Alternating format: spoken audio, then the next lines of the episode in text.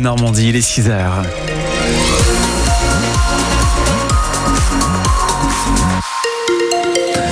On vous accompagne, vous, dans votre petit déj, dans votre lever, mais aussi vous qui êtes en voiture. Pour l'instant, ça roule bien sur le réseau normand. Vous nous appelez, évidemment, si vous rencontrez un souci. La météo, Lenny, pour ce mardi Un ciel couvert aujourd'hui dans l'Orne et le Calvados. On est loin du temps d'une île paradisiaque. Un peu de pluie, du vent sont à prévoir. Température maximum 6 degrés ce matin. Thank you. Les Normands savent briller à la télévision. Ne soyons pas trop modestes à ce sujet. Rappelons que le dernier gagnant de la Star Academy, Pierre Garnier, est normand. Avant lui, une bonne dizaine de candidats ont écumé les différentes émissions ou jeux télé. Ce soir, c'est la reprise de Colanta sur TF1. Le programme souffle ses 25 bougies et on a décidé ce matin d'enquêter sur la vie après la télévision pour les Normands. Parmi eux, il y a Aurélien Tesson, candidat à Colanta en Polynésie 2022. Pierre Lefebvre, gagnant de Masterchef Les Meilleurs en 2013, Jeanne Stemar. Les Normands qui ont marqué l'histoire de Colanta sont nombreux.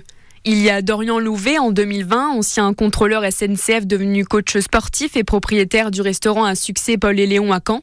Il y a Clémence Castel, double gagnante en 2005 et 2018. Aujourd'hui influenceuse sur les réseaux sociaux et fraîchement présentatrice de l'émission Ma Petite Escapade sur France 3. Pour Aurélien Tesson, pharmacien dans la vie de tous les jours, ces 15 jours d'aventure l'ont poussé à se remettre en question. Même changer un peu euh, drastiquement ma façon de fonctionner euh, au travail, ma façon de fonctionner même euh, à la maison avec mes enfants ou autres. J'essaye d'être beaucoup plus dans l'écoute et je pense être un petit peu moins centré sur moi. Aujourd'hui, il a 50 000 abonnés sur Instagram. Il y parle de sujets liés à la santé et au sport. Pierre Lefebvre, lui, ancien prof de musique et gagnant de Masterchef Les Meilleurs en 2013, a pu donner vie à un projet qu'il chérissait depuis longtemps. L'expérience télé, ça m'a fait gagner 2-3 euh, ans euh, sur mon projet, je pense. Ça aide aussi euh, pour aller voir les banques quand on est un jeune chef. Moi, j'ai pu acheter mon restaurant à 29 ans. C'est un bon âge pour un chef qui a 10 ans de métier, mais pour quelqu'un qui était prof et qui avait qu'un an d'expérience, c'était très jeune. Ce qu'ils retiennent tous les deux, c'est que ces émissions leur ont permis de concrétiser des projets plus rapidement qu'ils ne l'avaient pensé. Suivez-vous les émissions de télé réalité On vous pose la question ce matin sur France Bleu Normandie. Plus de détails à la fin de ce journal. Il sera maintenant possible de prendre l'avion depuis Caen direction l'Irlande? Une ligne saisonnière pour rejoindre Kerry avec la compagnie Chalair Aviation a été ouverte. Un tarif d'appel sera proposé aux candidats au voyage, 110 euros l'aller-retour. Si vous souhaitez rester en Normandie, les guides conférenciers peuvent vous occuper. Pendant les vacances scolaires qui arrivent du 25 février au 4 mai, les guides vous embarquent gratuitement à la découverte de sites historiques. Le nombre de places est limité à 25 par groupe, mais vous aurez le choix.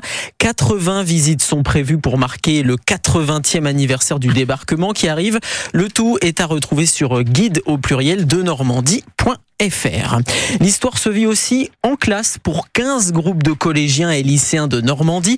Le projet Vétérans de France Bleu Normandie se poursuit. Objectif réaliser 15 portraits de vétérans de la bataille de Normandie. Hier, des quatrièmes du collège de Quintefeuille à Coursol-sur-Mer ont poursuivi leur travail sur les frères Arruda décédés le 6 juin 1944. Si la Seconde Guerre mondiale n'est pas au programme des 49 élèves concernés, leur professeur Anne Rioux et François François Bonon ont mis en place des petits groupes pour susciter l'intérêt des recherches d'information.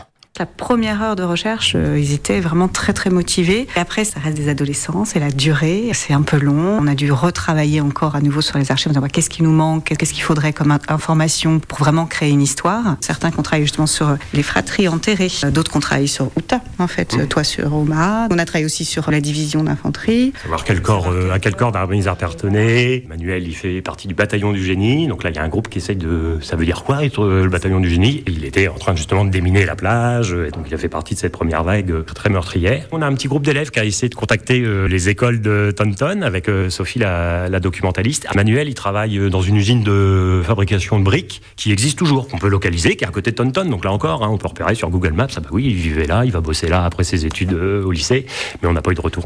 Un projet suivi à Coursol-sur-Mer par Carole Louis. Un trio de choc pour le début des phases finales de Ligue des Champions. Le PSG va pouvoir compter sur Mbappé, Dembélé et Barcola pour faire face demain soir à la Real Sociedad. Coup d'envoi à 21h pour ces huitièmes de finale de Ligue des Champions. Et en Normandie, c'est le prochain tour de, Coupe de France qui se prépare un match FC Rouen-Valenciennes qui pourrait se jouer au Stade d'Ornano à Caen. La métropole de Rouen et le club envisagent de jouer ces quarts de finale dans le chaudron du SMC. Un choix pratique accueillir plus de supporters le 28 février prochain.